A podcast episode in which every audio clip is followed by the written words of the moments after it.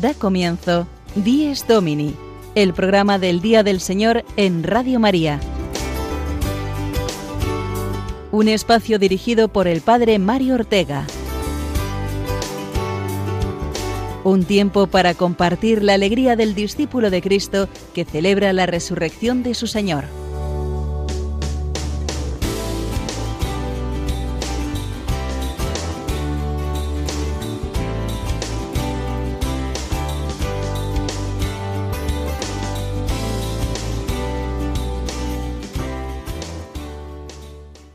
Buenos días, queridos amigos, bienvenidos al programa del Día del Señor, con el que nos proponemos ayudarte y ayudarnos todos a vivir mejor este domingo que Dios nos regala. Recibido el cordial saludo de un servidor, el Padre Mario Ortega, y de todos los colaboradores que semana tras semana hacen posible las distintas secciones de nuestro Dies Domini. Hemos amanecido al segundo domingo de Cuaresma, Vamos, por tanto, adentrándonos poco a poco en este camino de éxodo hacia la tierra prometida que no es otra que la Pascua del Señor. Él nos ilumina y nos sostiene para que este tiempo litúrgico de penitencia, de oración, ayuno y limosna lo recorramos con mucha esperanza. Para ello, hoy quiere que le acompañemos a lo alto del monte Tabor y ponernos ante el misterio de la transfiguración. Nos podemos preguntar ¿y por qué este misterio que lo celebramos el 6 de agosto y que parece mucho más del tiempo pascual que de Cuaresma eh, nos lo presenta el Evangelio de hoy?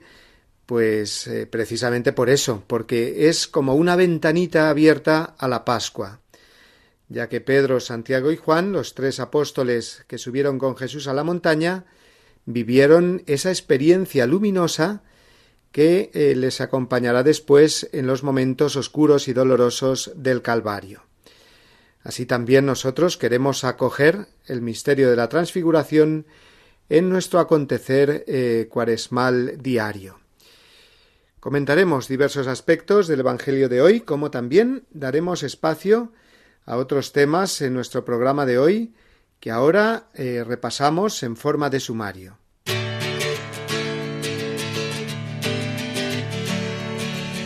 Contaremos con la presencia y la música del padre Gonzalo Mazarrasa en su sección Quien canta ora dos veces. Hoy nos ofrecerá una de sus canciones a la Virgen más eh, conocidas a la luz del Evangelio de la Transfiguración.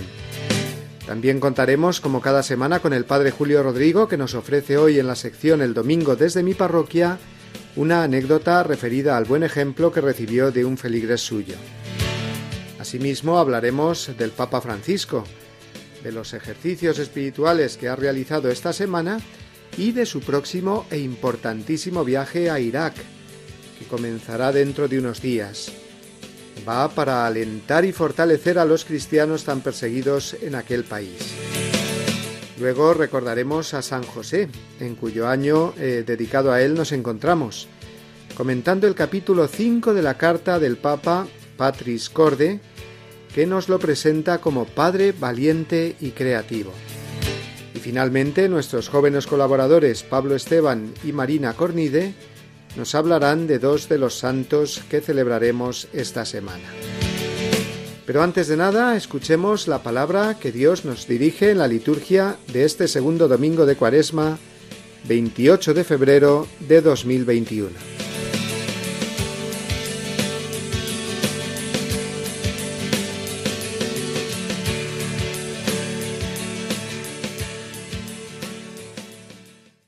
Evangelio según San Marcos, capítulo 9, versículos del 2 al 10.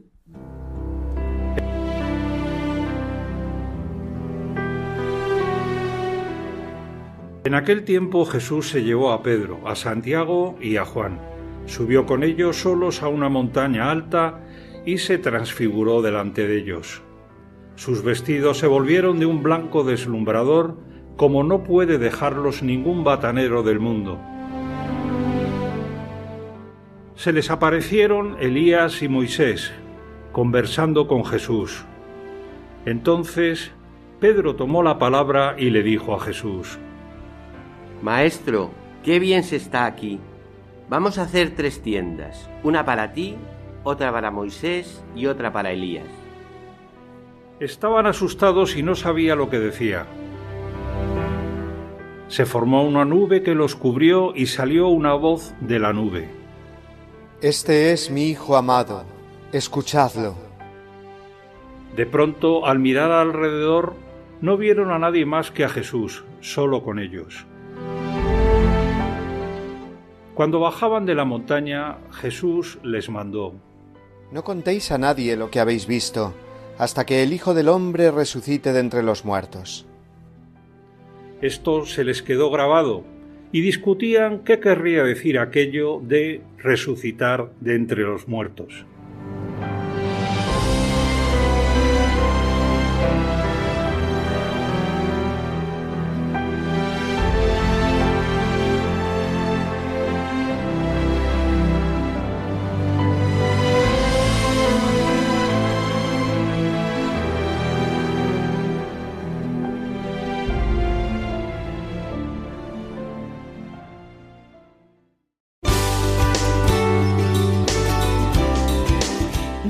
Domini, el programa del Día del Señor en Radio María. Un tiempo para compartir la alegría del discípulo de Cristo que celebra la resurrección de su Señor.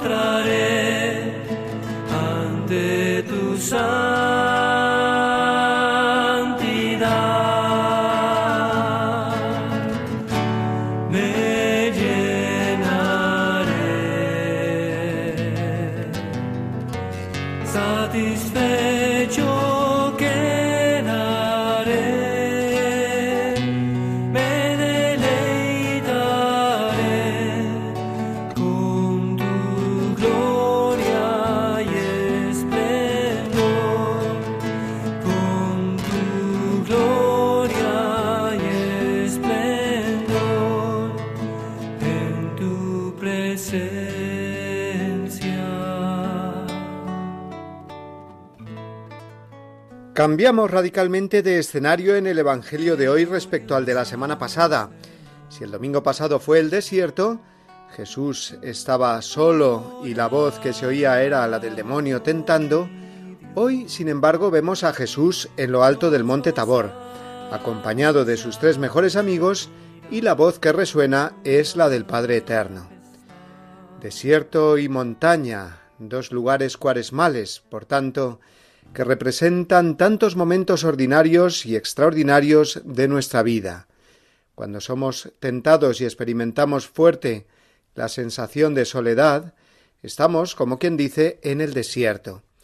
Pero como Jesús, hay momentos en el que con Él tenemos que subir a la montaña, como ocurrió a Pedro, Santiago y Juan cuando ascendieron con Él hasta la cima del Tabor, y allí experimentaron gozo y consuelo.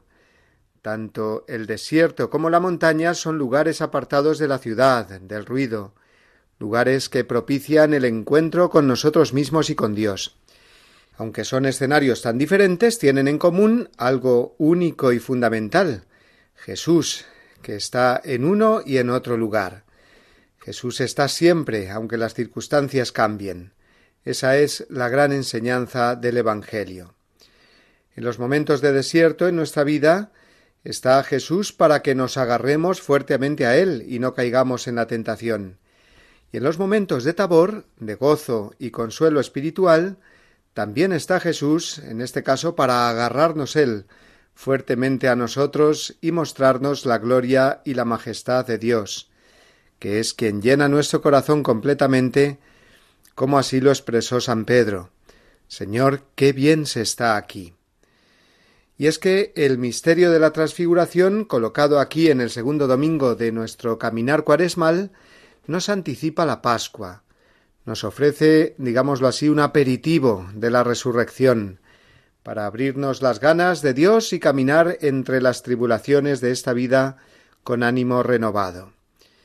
En la transfiguración de Jesús no sólo contemplamos un destello de su divinidad, sino que además los dos personajes que aparecen en esta visión sobrenatural a su lado, que son Moisés y Elías, representan eh, todo el Antiguo Testamento y nos señalan a Jesús como la plenitud de la revelación de Dios. Es decir, que toda la historia tiene un sentido, toda mi vida también, y ese sentido es Jesús. Es la explicación de todos los misterios del hombre y del mundo. El Antiguo Testamento encierra todas nuestras preguntas vitales y nuestros deseos más profundos, y el Nuevo Testamento, Jesús, Dios hecho hombre, es la respuesta a esas preguntas y el cumplimiento a estos deseos de los hombres de todos los tiempos y de todas las culturas. Y para sellar esta verdad se escucha el testimonio del Padre que declara Este es mi Hijo amado, escuchadlo. Sí, escuchadlo, porque ese es el problema, que no escuchamos a Jesús y nos quedamos sin respuesta tantas veces y confusos en la vida. Dios puede transformar nuestra vida, transfigurarla, si escuchamos hoy su voz, la voz de Jesús, el Evangelio. Pues bien, la primera transfigurada, lo sabemos bien, es la Virgen María. De ello nos va a hablar ahora el padre Gonzalo Mazarrasa. Le cedo la palabra y la guitarra porque él va a continuar esta reflexión y nos va a deleitar con una de sus canciones más conocidas, que después eh, se ha versionado muchísimo. Es la canción titulada Inmaculada Virgen. La vamos a escuchar en este domingo de Cuaresma cantada por él, por el padre Gonzalo Mazarrasa, en una grabación que ya tiene muchos años y por eso la calidad sonora no es muy buena, pero tiene ese gustillo de la originalidad de la canción, tal como la compuso él. Lo escuchamos.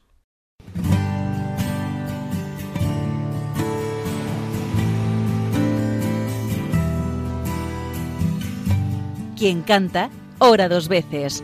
La reflexión musical del padre Gonzalo Mazarrasa.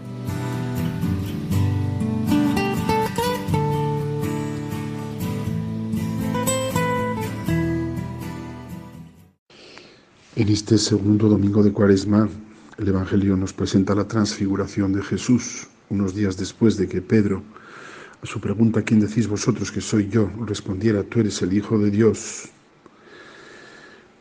Jesús va a confirmar lo que Pedro, el primer papa, ha dicho sobre él, subiendo con él y con otros dos apóstoles al monte de la transfiguración y transfigurándose delante de ellos. Esto a mí me hace pensar en algo equivalente porque la Virgen María es la más fiel discípula de su propio Hijo, algo equivalente que ocurrió no hace ya tanto tiempo, pues hace 163 años en Lourdes. Yo en Lourdes lo llamo la transfiguración de la Virgen María. No porque ella no esté ya transfigurada en su resurrección en el cielo, sino porque también se apareció en un monte a una niña de 14 años, después de que el Papa, en ese caso el Beato Pío IX, eh, proclamase el dogma de la Inmaculada Concepción tres años y tres meses antes. Se apareció precisamente en estas fechas, en febrero y los primeros días de marzo de 1858, y mostró a esta niña como único testigo que lo que el Papa había dicho tres años antes sobre ella era verdad, que ella era verdaderamente la Inmaculada Concepción.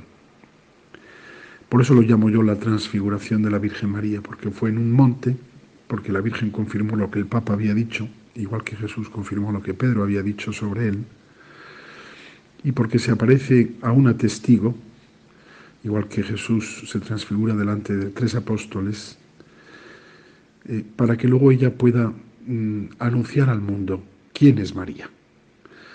Por eso, en esta cuaresma, eh, yo quiero recordaros las apariciones de la Virgen en Lourdes. Además, curiosamente, hace 163 años tuvieron lugar en los mismos días de la semana, digamos, que este año. Coinciden. Es decir, el 28 de febrero era domingo. Es una tontería si queréis, pero a mí me ayuda para pensar que eh, la Virgen nos enseña a vivir la cuaresma. La Virgen se apareció en Lourdes como una aparición cuaresmal. Enseñó a la niña a rezar y a hacer penitencia. La niña se estaba preparando para su primera comunión. Fue su catequista. Y también lo quiere ser de nosotros, porque la misión de María es llevarnos a su Hijo Jesús. Por eso mm, yo os invito hoy en esta cuaresma del año 2021 en plena pandemia, después de un año entero que llevamos ya de pandemia, os invito a, mirar a María. Mira a la estrella, invoca a María. Y a pedirle que esta larga cuaresma ya que llevamos de más de un año, eh, culmine en la Pascua, en la resurrección. ¿Quién decís vosotros que soy yo? Análogamente lo podemos preguntar de María. ¿Quién decís vosotros que soy yo? Tú eres la Inmaculada Concepción, y nosotros que queremos seguir a tu Hijo Jesucristo, que creemos en Él, te pedimos a ti que como Madre nuestra nos ayudes a llegar a ser también nosotros inmaculados.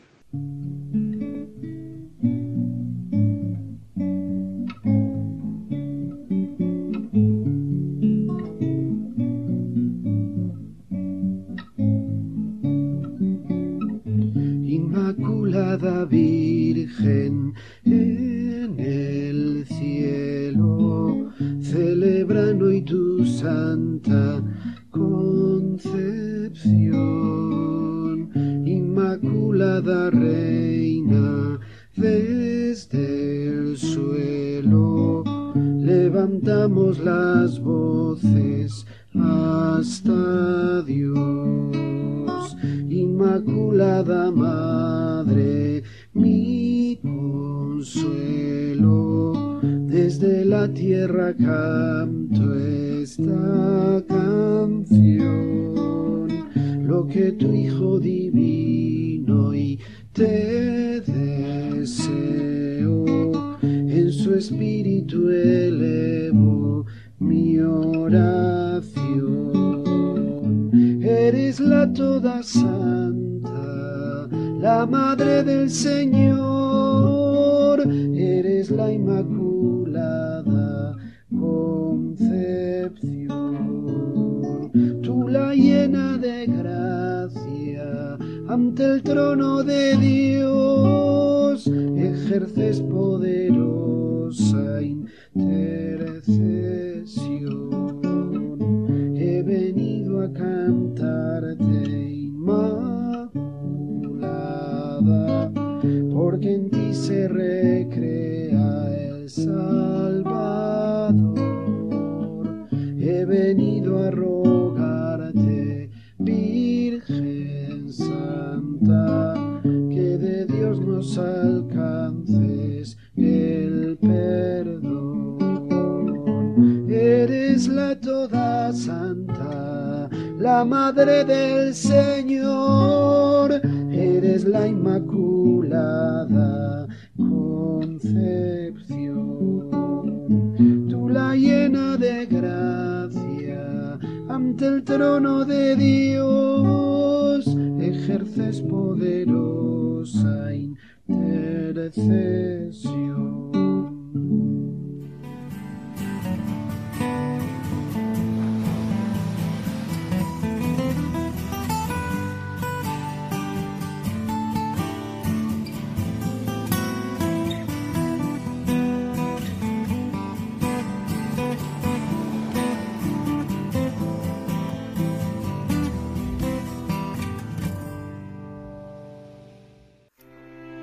Puedo quitar tres minutos de tu valioso tiempo? ¿Por qué te confundes y te agitas ante los problemas de la vida? Cuando hayas hecho todo lo que esté en tus manos para tratar de solucionarlos, déjame el resto a mí. Si te abandonas en mí, todo se resolverá con tranquilidad según mis designios. No te desesperes. No me dirijas una oración agitada, como si quisieras exigirme el cumplimiento de tu deseo. Cierra los ojos del alma y dime con calma, Jesús, yo confío en ti. Evita las preocupaciones, las angustias y los pensamientos sobre lo que pueda suceder después.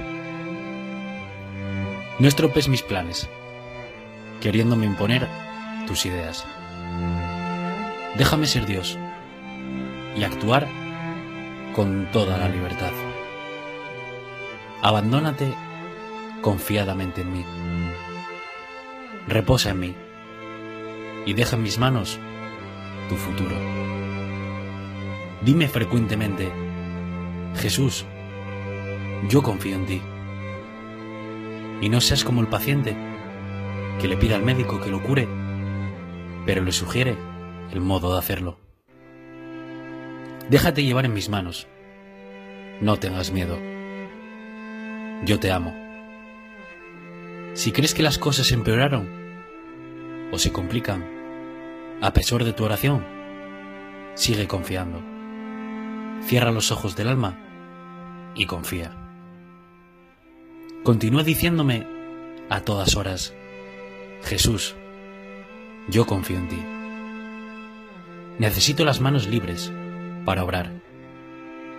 No me ates con tus preocupaciones inútiles. Satanás quiere eso, agitarte, angustiarte, quitarte la paz. Confía solo en mí, abandónate en mí, así que no te preocupes. Echa en mí todas las angustias y duerme tranquilamente. Dime siempre, Jesús, yo confío en ti y verás grandes milagros.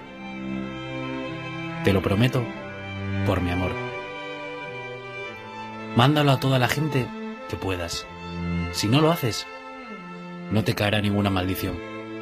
Pero si lo haces, habrás transmitido mi mensaje. Recuérdalo siempre.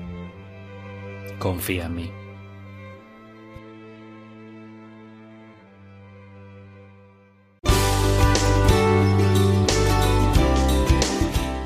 Domini, el programa del Día del Señor en Radio María. Un tiempo para compartir la alegría del discípulo de Cristo que celebra la resurrección de su Señor.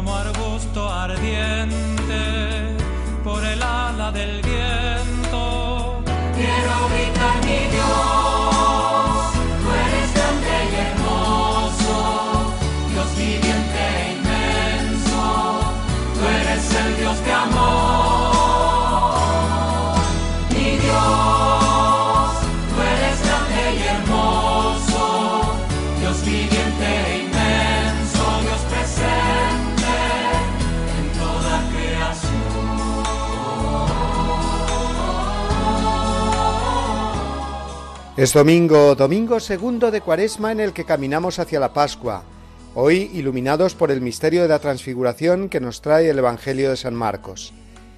Este misterio lo podemos vivir de un modo particular en la misa, que es nuestro tabor semanal. Es el momento en el que estamos llamados a transfigurarnos, a convertirnos, ya que el pecado nos desfigura, desfigura en nosotros esa imagen y semejanza de Dios que Él ha imprimido en nuestra alma. Por eso el camino de la cuaresma es un camino de transfiguración, de devolvernos la figura divina que Dios imprimió en nosotros. Para ello contamos con la Eucaristía, el pan de vida, y unido a ella el sacramento de la confesión, donde también podemos decir que nuestra alma se vuelve como Jesús en el monte Tabor, de un blanco deslumbrador.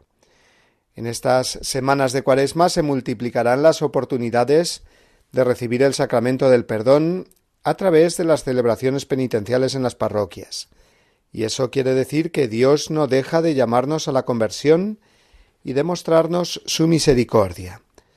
La confesión sacramental, recibida con un corazón contrito y humillado, hace que encontremos la paz con Dios, con el prójimo y también con nosotros mismos. Qué necesidad tan grande tenemos de esta paz, ¿verdad?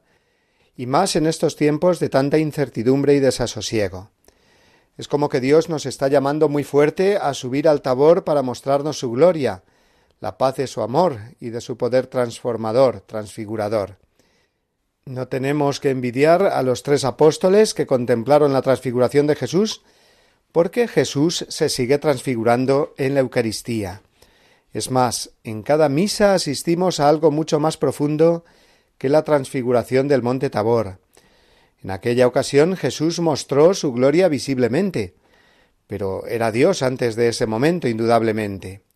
Aquí en la Eucaristía, sin embargo, no se produce propiamente una transfiguración, es decir, cambiar de figura, sino una transustanciación, es decir, un hacerse presente realmente Jesucristo con su cuerpo, sangre, alma y divinidad, allí donde antes de las palabras del sacerdote sólo había pan y vino.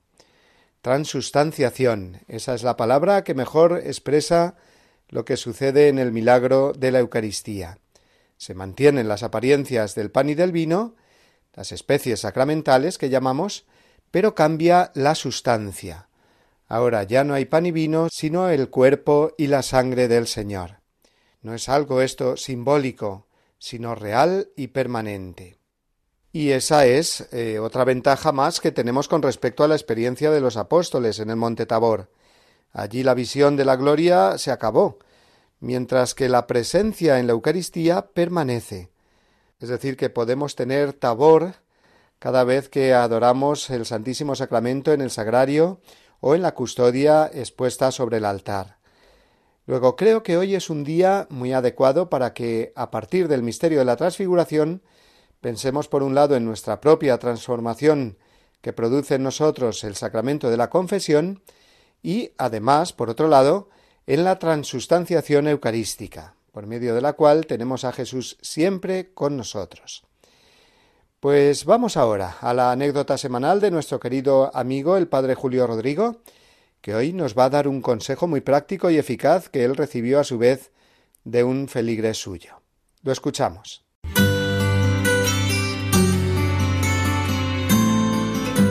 El domingo desde mi parroquia una reflexión a cargo del Padre Julio Rodrigo.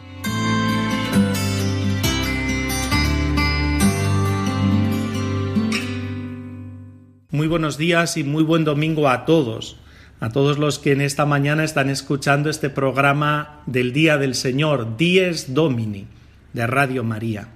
Les saludo desde la parroquia de San Cristóbal, en Boadía del Monte, en los alrededores de Madrid.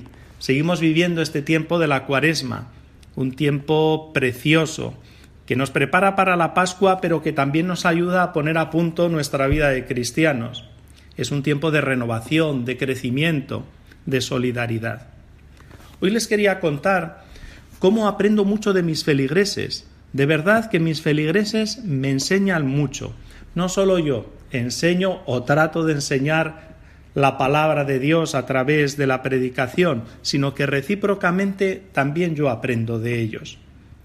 ¿Por qué les digo esto? Porque he recordado una preciosa lección que me dio uno de los feligreses hace ya algún tiempo. La he recordado porque he enterrado a su madre en estos días pasados. Él me dijo en una ocasión, charlando con él, tomándonos un café, mira Julio, como sabes, he ocupado diversos cargos en la Administración Regional de Madrid. Él es un buen trabajador, discreto y conciliador. Y me dijo lo que les quiero hoy transmitir. Cuando yo he asumido cualquier cargo en la administración regional, cualquier responsabilidad, siempre me he propuesto lo mismo.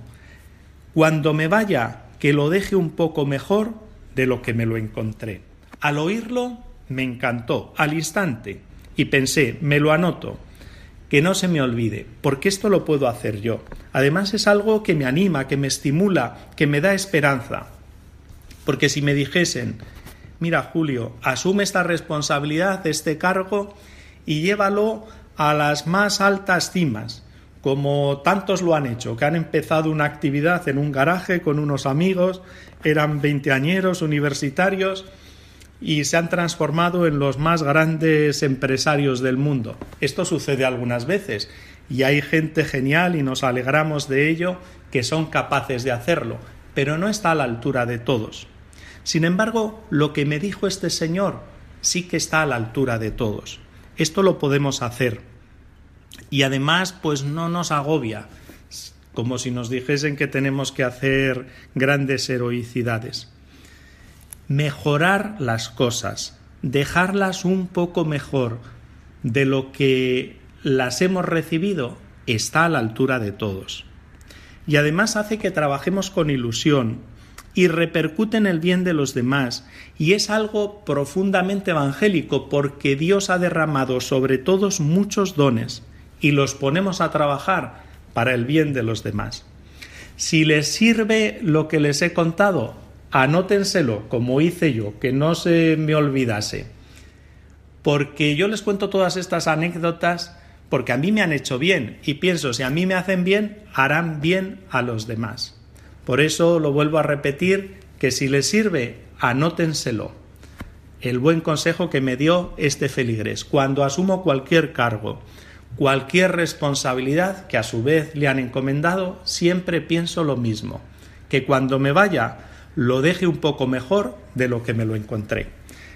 Nada más, que pasen un feliz domingo y nos volvemos a escuchar la semana que viene.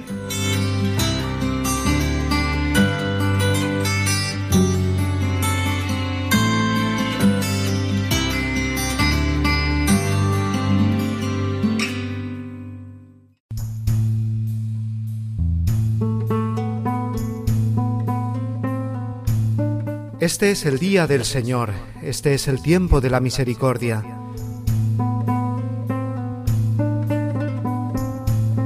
Delante de tus ojos ya no enrojeceremos a causa del antiguo pecado de tu pueblo.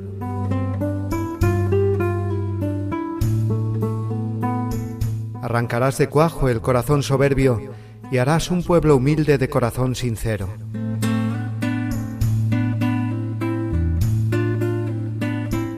Medio de las gentes nos guardas como un resto, para cantar tus obras y adelantar tu reino.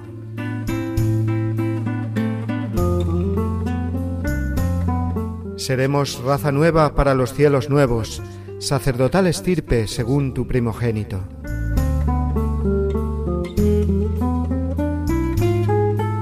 Caerán los opresores y exultarán los siervos, los hijos del oprobio serán tus herederos.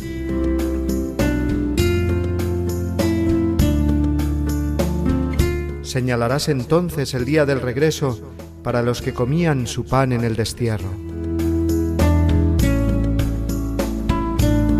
Exulten mis entrañas, alégrese mi pueblo, porque el Señor que es justo revoca sus decretos. La salvación se anuncia donde acechó el infierno, porque el Señor habita en medio de su pueblo. Este es el día del Señor, este es el tiempo de la misericordia.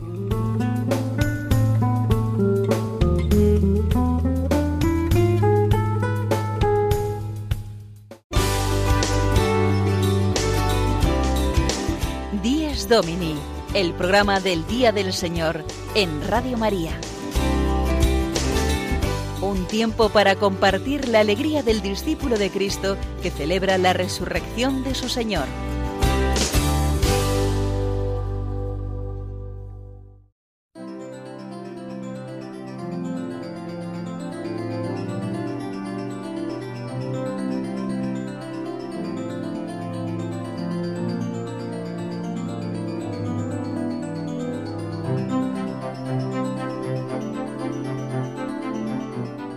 Es domingo, estamos peregrinando hacia la Pascua por el camino de la Cuaresma. Toda la Iglesia, unidos en comunión. Y al frente de esa comunión eclesial está, lo sabemos bien, el Papa. El Papa Francisco, que esta semana pasada ha tenido sus ejercicios espirituales anuales. Desde hace muchos años los pontífices dedican la primera semana de Cuaresma a este retiro de cinco días, pero este año ha habido una peculiaridad lógica, por otro lado, por la situación alarmante de pandemia que todavía vivimos. Y es que el Papa, en vez de hacer los ejercicios espirituales con el resto de la curia romana, en una casa de ejercicios, los ha hecho en casa, como muchos de nosotros esta semana, gracias a las charlas cuaresmales de Radio María. Esto supone un doble ejemplo que nos da el Papa. Por un lado, la necesidad de hacer un alto en las muchas tareas que tenemos, para dedicarlo a Dios en el silencio y el retiro de la oración. Y segundo, que este retiro no hace falta que lo tengamos siempre en un lugar apartado y adecuado para ello, aunque esto ayuda mucho, por supuesto, sino que también eh, si tenemos la voluntad firme de retirarnos en oración y contemplación, lo podemos hacer en casa, sobre todo si no podemos salir mucho a la calle por la edad o la enfermedad. Dios viene también cargado con todas las gracias de los ejercicios espirituales a nuestra casa. Todo consiste en organizarse bien y hacer de tu casa un lugar de gimnasio espiritual y de vivir la presencia del Señor, para escuchar su voz y dirigirle a Él la nuestra. A lo mejor eh, te puede acompañar algún sacerdote que conozcas pidiéndole hablar con él, aunque sea por teléfono o videollamada, eh, para que te ayude a dirigir un poco tu oración diaria y contrastar con él lo que el Espíritu Santo te ha ido sugiriendo como claves de discernimiento. Lo importante es hacer ese espacio al Señor, la oración cuaresmal doméstica, la cual nos indica el Señor textualmente cuando ores, entra en tu aposento y cerrada la puerta, Ora a tu Padre que está en lo secreto, y tu Padre que ve en lo secreto te recompensará.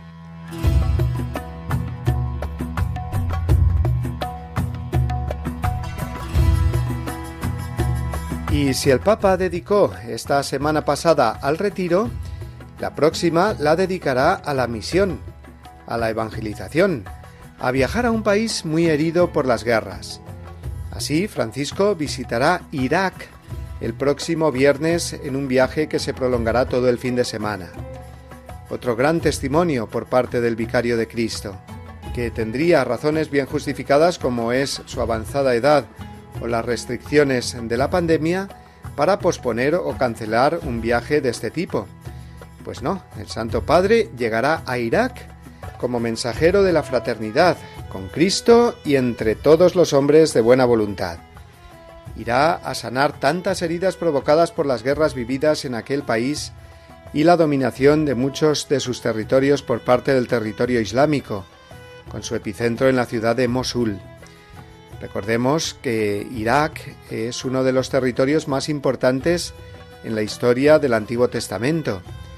Allí estaba Ur de Caldea, la patria de Abraham, Babel o Babilonia, las llanuras de Nínive, en fin, son lugares que el Papa visitará y a nosotros nos corresponde acompañarlo en este viaje con nuestra oración, para que dé muchos frutos de paz y lleve consuelo a tantos cristianos perseguidos allí. Vamos a recordar, gracias a nuestros amigos de Ron Reports, cómo el Papa siempre se ha mostrado cercano a nuestros hermanos cristianos iraquíes, que después de tener que abandonar su país, antes que abandonar su fe, han ido regresando poco a poco a sus ciudades, ciudades que ahora el Papa Francisco visitará en persona del 5 al 8 de marzo. En junio de 2014, los cristianos de la llanura del Nínive en Irak recibieron un mensaje como este. El ISIS les proponía convertirse al Islam o marcharse de su tierra en 24 horas, y todos decidieron irse antes que renunciar a su fe. Cuando aún las informaciones que llegaban a Roma eran confusas, el Papa lanzó una primera denuncia. Sono vicino Estoy cerca de las miles de familias, especialmente cristianas, que han debido abandonar sus casas y están en grave peligro. Francisco usó palabras un poco más duras casi cuatro semanas más tarde, conforme Mosul y alrededores se vaciaban de cristianos. I nostri fratelli sono perseguitati. Nuestros hermanos están siendo perseguidos, están siendo expulsados. Devono lasciare le sue case senza avere la possibilità di portare niente. Tienen que abandonar sus casas sin la posibilidad de tener nada. A queste famiglie Aseguro persone a estas familias y a estas personas mi cercanía y mi oración constante. Ante la incredulidad del mundo por lo que estaba ocurriendo en la llanura del Nínive, el Papa lanzó de nuevo una dura denuncia solo dos semanas más tarde, que incluyó un mensaje para los terroristas del ISIS. Y mientras tanto, desde Roma daba así las gracias a los cristianos perseguidos por su fe y por el perdón con el que vivían esta tragedia. Siete nel cuore della Chiesa. Estáis en el corazón de la Iglesia. Soffre con voi. La Iglesia sufre con vosotros. Es un mensaje parecido al que quiere darles ahora personalmente durante el inminente viaje a Irak. Francisco visitará las ciudades de Karakosh y Mosul, de donde fueron expulsados y a donde la mitad ya han tenido el coraje de regresar. Y celebrará una misa en Erbil para quienes decidieron comenzar una nueva vida en esta zona. Para todos ellos, la dura propuesta del Papa será perdonar y comenzar de nuevo, colaborando con todos.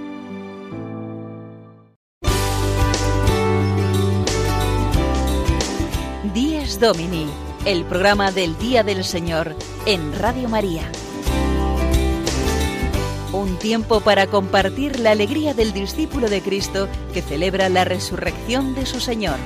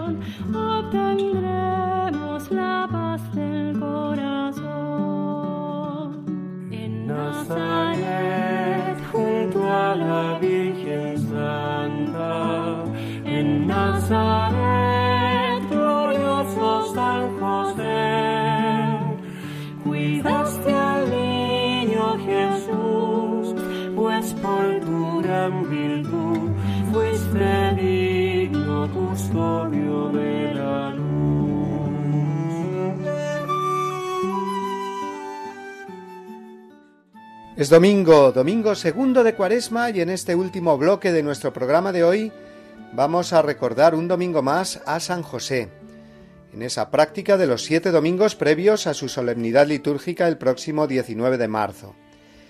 Aunque esta mañana, después de la misa de diez, tenemos aquí en Radio María una oración juntos propia de estos siete domingos de San José, Quisiera, sin embargo, aconsejaros hoy la lectura del capítulo 5 de la carta Patris Corde del Papa Francisco, con la que abrió este año especialmente dedicado a San José.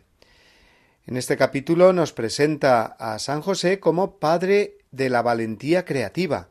Fijaos qué título tan sugestivo. Nos quiere decir que San José fue y es un valiente, que no se arredró ante las dificultades eh, de su misión junto a María en el cuidado del niño y joven Jesús. No bajó los brazos ni se rindió en ninguna de las situaciones límite que tuvo que afrontar. José fue el verdadero milagro con el que Jesús salvó al niño y a su madre, cuando buscó un sitio para el que el Salvador naciera, cuando huyó la Sagrada Familia a Egipto o cuando regresaron posteriormente a Israel. San José, por tanto, nos enseña a ser valientes y creativos ante la dificultad, a no rendirnos y encontrar soluciones siempre desde la confianza en el Señor, como también lo han hecho todos los santos a lo largo de la historia. Precisamente de los santos que celebramos esta semana nos hablan ahora, como cada domingo, Pablo Esteban y Marina Cornide. Los escuchamos.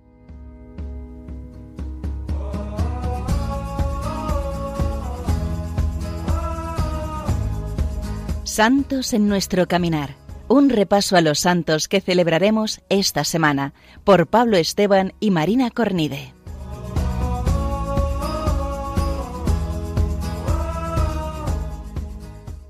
Muy buenos días a todos. Muy buenos días. Bienvenidos una vez más a la sección del programa Santos en nuestro caminar. Esta semana celebraremos dos santos que nos pueden ayudar mucho en este tiempo de Cuaresma. Mañana día 1 celebraremos a San Rosendo, obispo gallego, y el martes 2 celebraremos a Santa Inés de Praga. Comenzamos así con San Rosendo, que como bien has dicho Marina, fue un obispo gallego español del siglo X.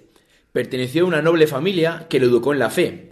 Su madre, fiel devota de San Miguel, también es santa, Santa Lidauza. Fue un joven serio con muchísimo interés por cultivar su vida interior. A pesar de su oposición inicial, fue consagrado obispo del actual Mondoñedo, con tan solo 18 años. Destacó por sus dotes de mando, de gran negociador y organizador. De hecho, Rosendo significa gobernador glorioso. En una ocasión, ante la ausencia del rey, tuvo que ponerse al mando del ejército y consiguió que tanto los normandos como los musulmanes que estaban intentando invadir Galicia se retiraran. A pesar de esto, su verdadera pasión era la vida monástica, de la que tan solo pudo disfrutar los últimos tres años de su vida en el monasterio de Celanova, que él mismo había fundado. Él, ya que tenía muchas ganas de entrar en la vida monástica, se dirigió al abad y le pidió Padre, el hábito y un rincón. Y esta frase de San Rosendo nos puede ayudar mucho a vivir con espíritu adecuado esta cuaresma. Le tenemos que decir lo mismo a Dios, Padre, el hábito y un rincón, esa actitud de recogimiento que tienen los monjes y un lugar apartado, como Jesús en el, desierto, en el que retirarnos a orar. Al día siguiente, el martes 2, celebraremos a Santa Inés de Praga. Tal vez un poco menos conocida, pero es también conocida como Inés de Bohemia, que quizás, queridos amigos, os suene más por ese nombre. Es una santa del siglo XII que perteneció a la más alta realeza de la época. Su padre era el rey Otakar I de Bohemia y su madre, Constanza, era hija del rey de Hungría. En este ambiente, su niñez estuvo marcada por acuerdos matrimoniales políticos que empezaron cuando tan solo tenía seis años. Algunos de estos acuerdos se rompieron por causas externas, y otros, como su compromiso con Enrique III de Inglaterra, lo rechazó la propia santa. Inés decide dejar a un lado la política matrimonial de la que había estado marcada toda su infancia para empezar a dedicarse, al igual que San Rosendo, a una vida de oración y de obras de caridad. Con ayuda del Papa Gregorio IX y de su hermano, rey de Bohemia, acabó fundando dos conventos franciscanos y más tarde ayudó a Santa Clara a fundar la primera comunidad de clarisas en Praga, donde ella misma acabó ingresando. Una vez más, y al igual que San Rosendo, vemos cómo los santos se rozan, porque eh, recordamos que hemos dicho que la madre de San Rosendo fue santa y Santa Inés de Praga fue amiga de Santa Clara. Y así, Santa Inés pasó de la realeza al convento, donde se dedicaba a la atención de los leprosos y mendigos personalmente. Construyó diversos hospitales para que trabajaran en ellos los franciscanos y las clarisas que ella misma había ayudado a fundar. Así Santa Inés nos enseña que las riquezas, el dinero y la realeza al final no lo son todo y que una vida de servicio puede acercarnos mucho a Dios y sobre todo al final hacernos realmente felices. Pues nada más, nos despedimos hasta la semana que viene. Un fuerte abrazo. Adiós, un fortísimo abrazo, queridos amigos.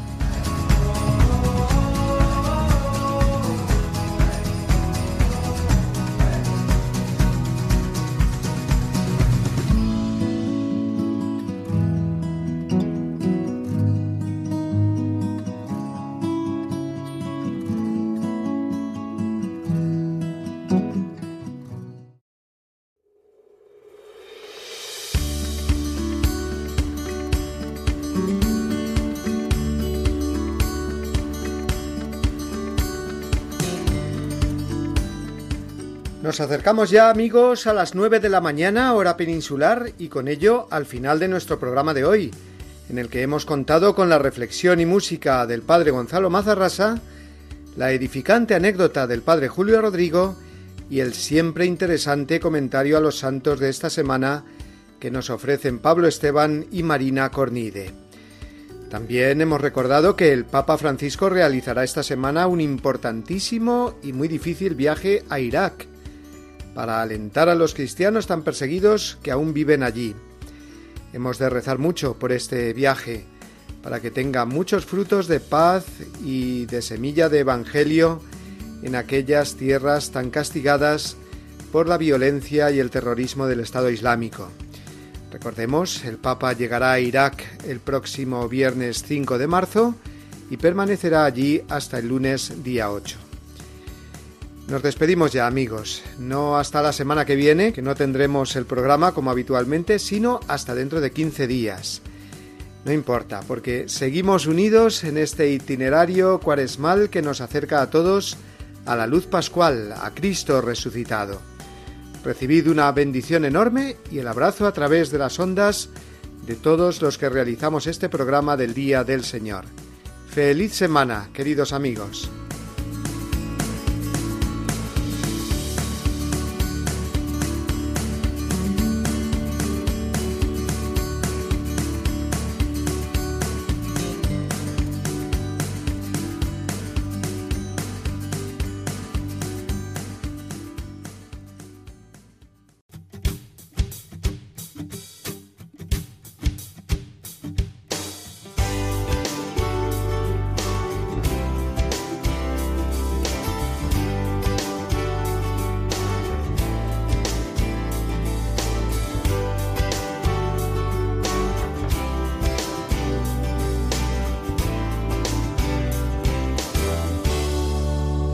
Así termina Dies Domini, el programa del Día del Señor en Radio María. Un espacio dirigido por el Padre Mario Ortega. Un tiempo para compartir la alegría del discípulo de Cristo que celebra la resurrección de su Señor.